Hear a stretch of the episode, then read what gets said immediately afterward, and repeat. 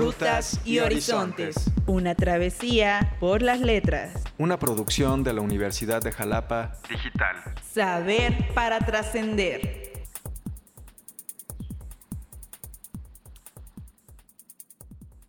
Muy buenos días a todas y a todos.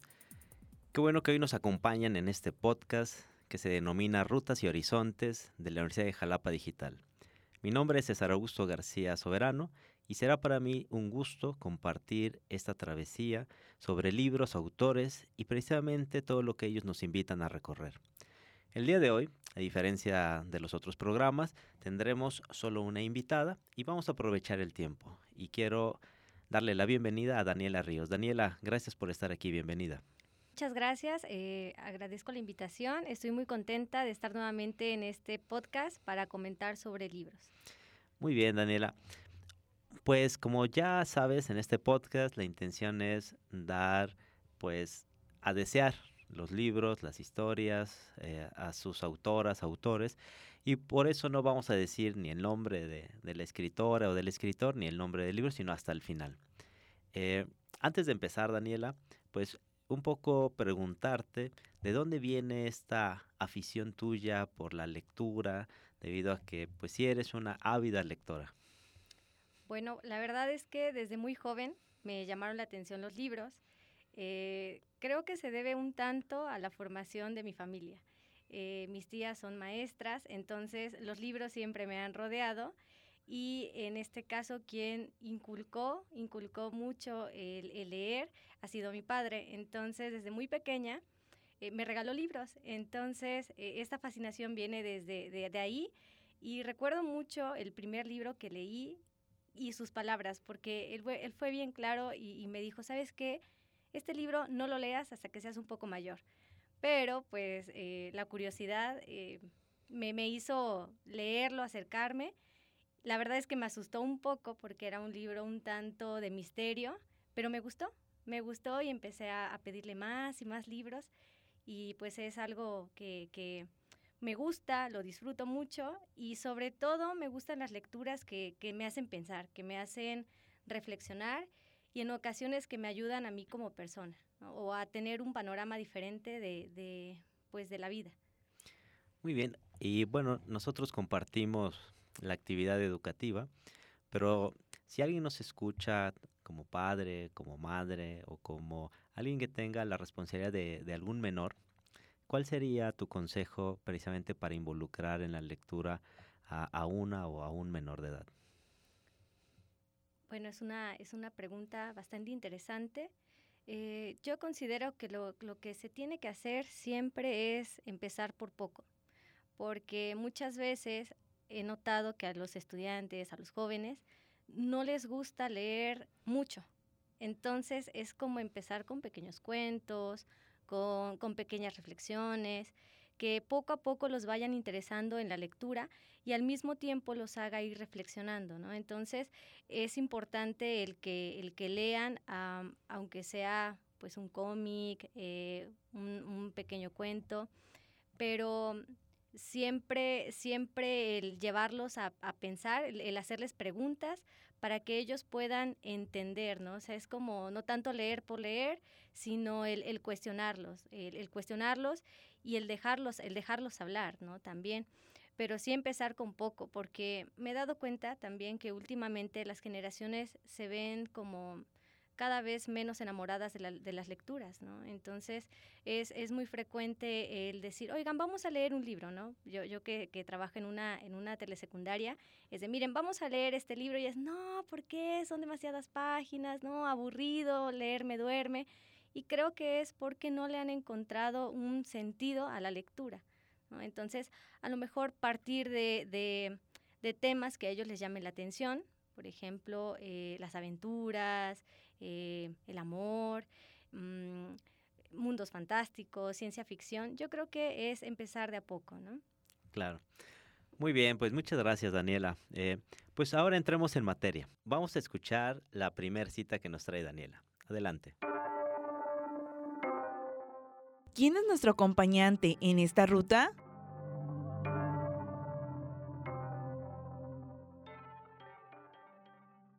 Estoy aquí, en la gloria. La soledad en este país encantador es el bálsamo perfecto para mi corazón, tan dado a las emociones fuertes y la estación del momento, en la que todo se renueva y rejuvenece. Derrama sobre él un suave calor, como árbol. Cada seto es un ramillete de flores que le dan a uno ganas de volverse abejorro o mariposa para sumergirse en el alma de perfume y respirar el aromático alimento. Cuando mi corazón siente más cerca ese numeroso y diminuto hormigueo de seres, de gusanos e insectos de especies tan diversas, de formas y colores, siento la presencia del Todopoderoso que nos creó a imagen y el hálito del amor divino que nos sostiene, flotando en un océano de eternas delicias. ¿Quién es nuestro compañero, nuestra compañera de travesía en esta ocasión? En esta ocasión eh, voy a hablarles de un poeta. Nuestro compañero de viaje es un poeta, es un novelista, es un dramaturgo y científico alemán, nacido en 1749, quien conoció un mundo en el que los misterios habían dejado de ser inalcanzables para la razón humana y las interpretaciones religiosas se cambiaban en favor de la ciencia. Este, este autor, a la edad de 22 años, recibe la licenciatura en leyes que más tarde pondría en práctica en compañía de su padre escribiendo al mismo tiempo dos trabajos que lo llevaron a considerarlo una celebridad literaria. Cabe destacar que su estatus socioeconómico le permitió acceder a vivencias cosmopolitas y participar en encuentros literarios como lo son el Storm and Drunk, que es este movimiento en el que bueno, también se le conoce como tempestad e impulso y es un movimiento que reconocía la subjetividad individual. Recordemos que estamos en un contexto en el que la ilustración pues es el, proceso filosófico, eh, social, político que predomina, ¿no? Que predomina en la época y bueno, este movimiento está un tanto... Eh, no en contra, ¿no? no quiero decir en contra, pero sí lo cuestiona, sí lo cuestiona y sobre todo este, este movimiento lo que hace es reconocer esta subjetividad individual y eh, esto impacta en sus obras, ya que bueno, es posible observar el desarrollo de la conciencia del yo, el espíritu de la libertad, así como una revaloración de la naturaleza, lo cual pudimos notar en la primera frase. Pues fíjate qué contexto tan interesante, sobre todo porque al día de hoy eh, en la ilustración tenemos grandes eh, preguntas y hay áreas que tienen grandes reproches a esta, a, esta fase, sobre todo lo que se tomó en la modernidad. Así que pues este autor tiene un contexto sociohistórico o el personaje, ¿verdad? Eh, clave en lo que vamos a, a realizar. Bien, Daniela, ¿y cómo es la ruta que vamos a recorrer o que nos lleva a recorrer precisamente eh, este compañero de, de travesía? Escucharemos la segunda cita. Acompáñanos a descubrir esta ruta. Oh, qué hermosa lucía en aquellos momentos. Desde entonces, el sol, la luna y las estrellas pueden salir y ocultarse cuando y como quieran yo no sé cuándo es de día ni cuándo es de noche, cuándo hace sol o cuándo hace luna. Para mí ha desaparecido el universo en su totalidad. Pues bien, em, se trata de una novela epistolar ambientada en el siglo XVIII que se divide en dos partes. Si comparamos estas dos partes con las estaciones del año, la primera corresponde a la primavera y verano ¿Qué pasa en la primavera y verano? Pues bueno, los jardines reverdecen, las flores, eh, hay un ambiente más cálido, o sea, todo, todo lo, digamos, bonito, ¿no? Bonito en sentido de, pues, apreciarlo en su mayor esplendor, ¿no? La naturaleza en su esplendor. Y la segunda parte corresponde a la, bueno, a esta parte del otoño, el invierno, donde el paisaje suele colorearse de color café, abundan las lluvias, el frío, la humedad y casi siempre se relaciona como con entornos más melancólicos. Eh, bueno, en esta, en esta serie de cartas, nuestro protagonista, quien es un joven apasionado y sentimental, narra a su mejor amigo sus vivencias en un pueblo ficticio llamado Walheim. En donde conoce a una joven ingenua, pero segura de sus decisiones, encargada del cuidado de sus hermanos y padre. O sea, cabe destacar que esta chica es huérfana de madre, ¿no? Entonces ella asume el rol de madre para sus hermanos y pues del, cuidado de la casa como tal. Eh, bueno, entonces eh, nuestro protagonista se enamora perdidamente de esta joven a unas sabiendas de que ella ya está comprometida. Y bueno, aprovechando que el prometido está de viaje por una situación de una herencia, de negocios, ellos se acercan, o sea, ellos se acercan, ella permite que nuestro protagonista lo, la visite y comparten el gusto por la lectura, por la poesía, la música y los paseos al aire libre, ¿no? Entonces, digamos que ella eh, ve en él lo que le gustaría, ¿no? Lo que le gustaría que fuera su prometido y su prometido es todo lo contrario, ¿no? Su prometido es un hombre, eh, digámoslo así, representa este clasicismo en el que es frío, es un tanto, pues, calculador, si lo queremos llamar así, eh, se va, se guía más por la razón que por los sentimientos, ¿no? Entonces ve nuestro protagonista esta, esta parte sentimental, esta parte eh, de apreciar la naturaleza, de apreciar los pequeños detalles. Y bueno, como bien comentaba, eh, nuestro protagonista es un joven apasionado y sentimental que muestra desde el inicio cierta incomodidad consigo mismo y por ende con los demás. Eh, eh, cabe destacar que él no, coincide con los cánones sociales ni clasistas impuestos por la sociedad de la época, ¿no? Por eso decide dejar la ciudad, por eso es que se va al campo, ¿no? Y él disfruta mucho la vida del campesino, ¿no? La vida de pues estar rodeado de la naturaleza, de no preocuparse por las banalidades de la vida, ¿no? Sino más de, bueno, sí trabajar, pero el más disfrutar. O sea, él quiere más disfrutar que preocuparse por tener una buena reputación, por tener un buen trabajo, por tener un buen estatus ¿no? social en comparación del prometido de, esta chica, la que vamos a llamar Lot.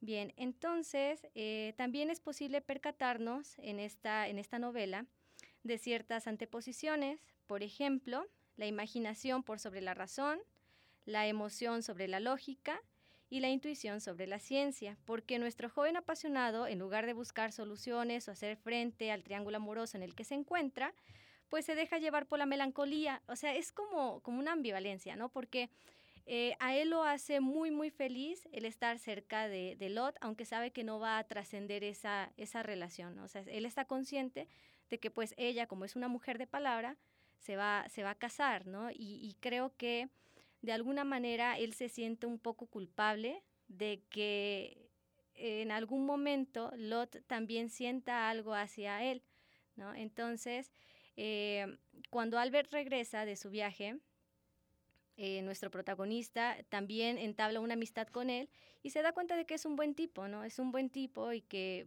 pues él corresponde al, ideal de, marido de esa época, ¿no? Entonces, en lugar de hacer frente a esta situación, de buscar una solución lógica, él lo que hace es disfrutar como de su, de su propia melancolía, de su propia, triste, de su propia tristeza, de, pues bueno, de, de, ser un poco masoquista, ¿no? Porque en su, en su fortuna está su, su desventura, que es estar cerca de, de ella. Y aunque en algún momento decide retirarse, decide irse, pues no la puede olvidar y regresa, ¿no? Es como pues seguir ahí, ¿no? Torturándose. Y bueno, creo que hasta ahí voy a dejarlo porque sí me gustaría que, que quienes nos escuchan eh, se interesen por la lectura y quieran, quieran investigar qué es lo que pasa al final de esta, de esta novela. Oye, y eh, en esta parte que decías que su fortuna es su desventura, eh, un poco en qué, digamos, cuál es el elemento que genera eh, esta relación, ¿no? Esta, esta paradoja, ¿no? Que, que comentas ahí. Pues yo considero que es un poco de, de la, del poco valor también que se tiene a sí mismo, ¿no? Porque recordemos que al inicio él no está de acuerdo con pues consigo mismo ni con los demás. Entonces por eso decide irse al campo, evadir esa situación e ignorarla, ¿no? Entonces, hay una parte, hay una parte del libro en la que él se quiere a sí mismo, pero se quiere solo porque Lot lo quiere. Y él lo dice, ¿no? O sea, ahora me quiero porque sé que ella me quiere. O sea, de lo contrario, seguiría como en este en esta parte de, bueno, pues de frustración o tal vez como de, pues existo, pero pues no es suficiente, ¿no? No, no he encontrado algo que me llene. Claro, ahí digamos que sale, hay varios elementos eh, a destacar, ¿no? Uno de ellos, este que comentas, la otredad, como muchas veces para la autoafirmación necesitas al otro o a la otra, ¿no? En este sentido. Perfecto, Daniela. Oye, Daniela, y pues, ¿qué horizonte queda al descubierto? Y ya para terminar, escucharemos esta tercera cita. Adelante. Tras nuestro recorrido, Horizontes. Suelo decirme a mí mismo, tu destino es único. Comparados contigo, los demás hombres son felices, porque jamás un mortal se vio atormentado como tú. Entonces, leo cualquier poeta antiguo y me parece que es el libro mismo de mi alma. ¿Qué? ¿Aún me falta tanto por sufrir? ¿Y antes que yo, ha habido ya hombres tan desdichados? Bueno, sin lugar a dudas, el horizonte que queda al descubierto es el llamamiento a la libertad, al amor, al sentimiento, es decir, a todo aquello que nos hace humanos, pero sin llegar a ser extremistas. Retomando el ejemplo del protagonista y de Albert, eh, pues bueno, no podemos siempre dejarnos llevar por el lado sentimental, pero tampoco ser del todo racionales, ¿no? Creo que eh, esa es la, la, la, maravilla del humano, ¿no? Que, que tenemos estas, estas dos partes que nos componen, pero sí es importante el saber mediar esta parte, porque si nos dejamos llevar siempre por la melancolía, pues es como, pues es un poco el, el sentirnos que algo hace falta, ¿no? Algo hace falta y el ver siempre todo como un problema y que no tiene solución o, o dejarnos llevar por la exaltación, ¿no? Es como ese, ese dicho que dicen, eh, nunca tomes decisiones con... Eh, ¿cómo, ¿Cómo vas? ¿Me ayudas? Pues un poco dicen que cuando estés como Muy eh, feliz. muy feliz o muy eh, triste, ¿no? No hay que tomar decisiones, sino hay que intentar estar como eh, en la tranquilidad, tranquilidad. ¿no? Así es, ¿no? Entonces es como aprender a, a mediar esta parte, sobre todo por la por el cuidado de uno mismo, ¿no? Porque, como bien decía, o sea, no podemos irnos a los extremos siempre, no podemos tomar decisiones extremistas tampoco, porque, eh, bueno, en, uno, en una parte de la, de la novela hablan del suicidio, por ejemplo, ¿no? Y cómo vemos estas dos, estas dos ópticas. Para Albert, que es un hombre racional, dice, no, es que eso es lo peor que puede pasar, ¿no? Eso es lo, lo, lo más cobarde que puede hacer un, un ser humano, ¿no? Y para nuestro protagonista, no, para él es un acto de valentía, ¿no? Un acto de valentía, pero por el simple hecho de hacerlo, ¿no? Porque, como dice él, no, no cualquiera tiene las agallas para hacerlo, sin embargo, pues son situaciones que, pues son situaciones delicadas, ¿no? Delicadas y que a veces a nosotros nos cuesta trabajo entender.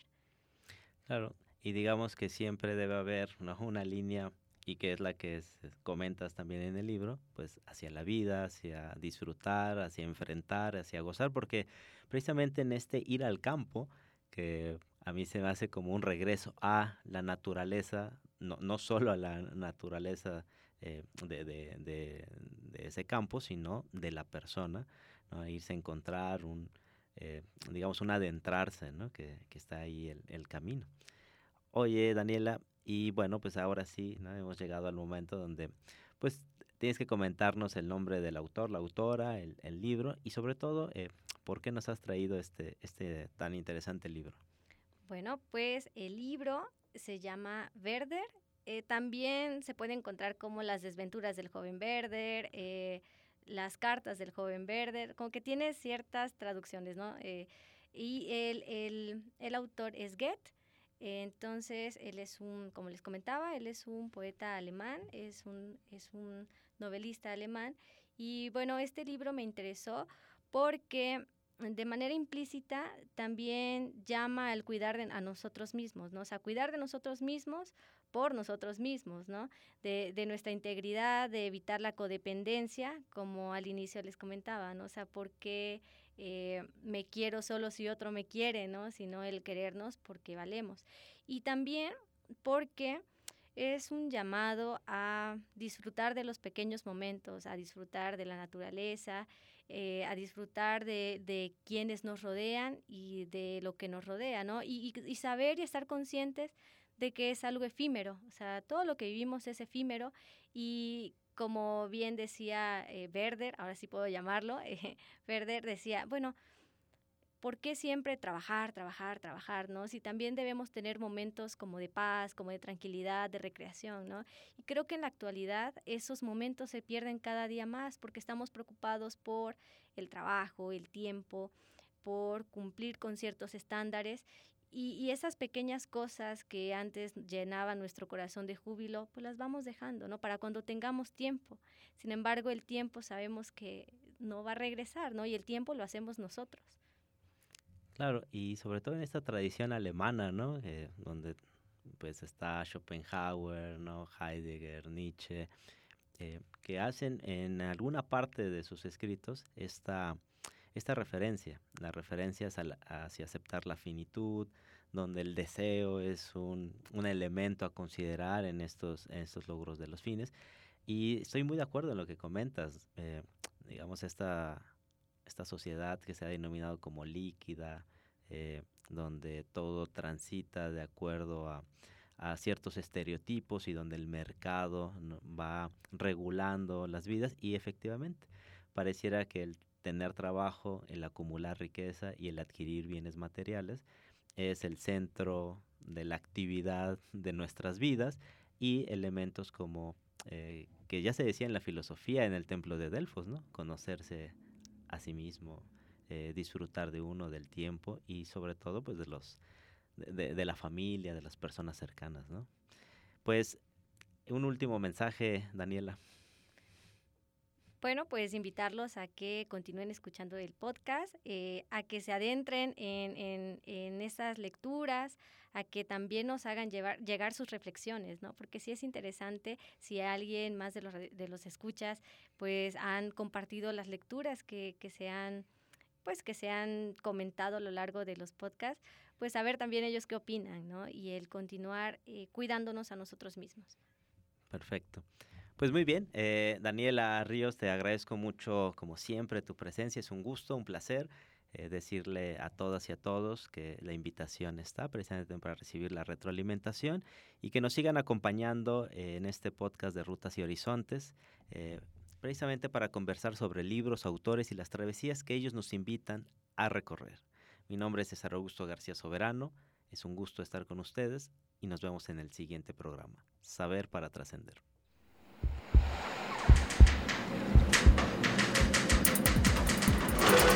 Rutas y Horizontes. Es una producción de la Universidad de Jalapa Digital.